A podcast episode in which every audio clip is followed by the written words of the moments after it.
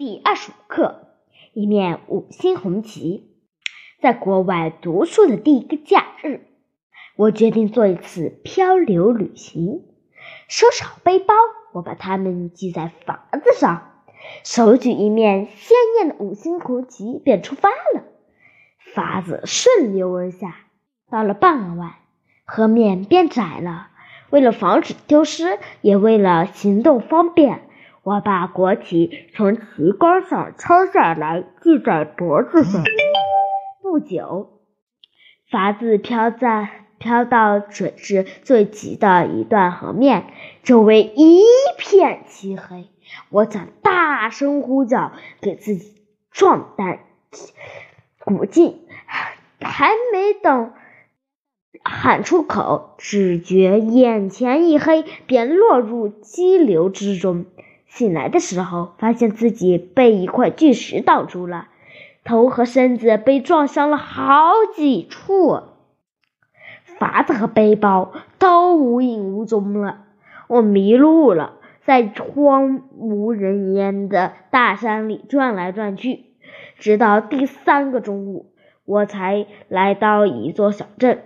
走进一家面包店，我向老板说明了自己的处境。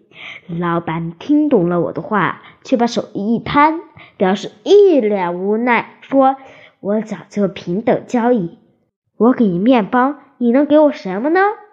此时我身文身无分文，只好脱下新买的大衣。老板接过去看了看，耸了耸鼻子，还给我。突然，老板眼里闪出亮光，他用手指着我脖子上系的五星红旗，惊奇地问：“那是什么？”我犹豫了一下，把国旗慢慢解下来，才展开。这面做工精致的五星红旗，经过河水的冲洗，依然是那么鲜艳。